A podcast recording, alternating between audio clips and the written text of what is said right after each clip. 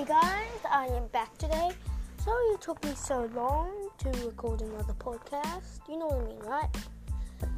Yeah. So today is is gonna be very special as I am going to do an interview. I'm gonna wait till he comes in and yeah. Or we can make make one of those series two podcasts of the playthrough and then ending with an interview with that mysterious person. Who do you want to be? Interview or playthrough?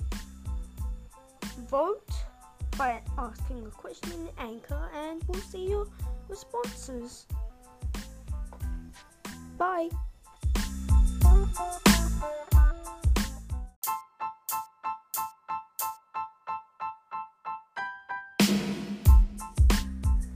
Hey guys, uh, this is going to be uh sorry, this is going to be another task podcast, and it's going to be called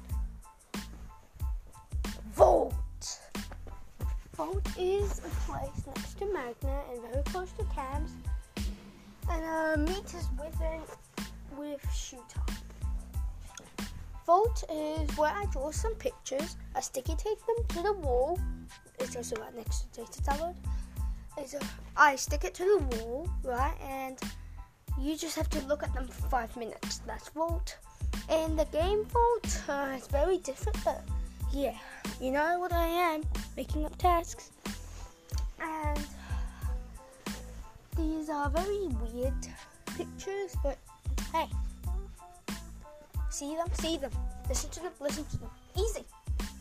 Now, let me introduce you to. No, wait, uh, sorry.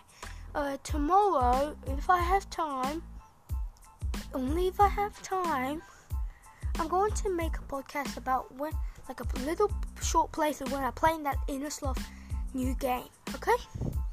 I might, I'm not. I might, I'm not. Hey, choice is yours. See me on the next podcast for yes. See me on the next podcast for no.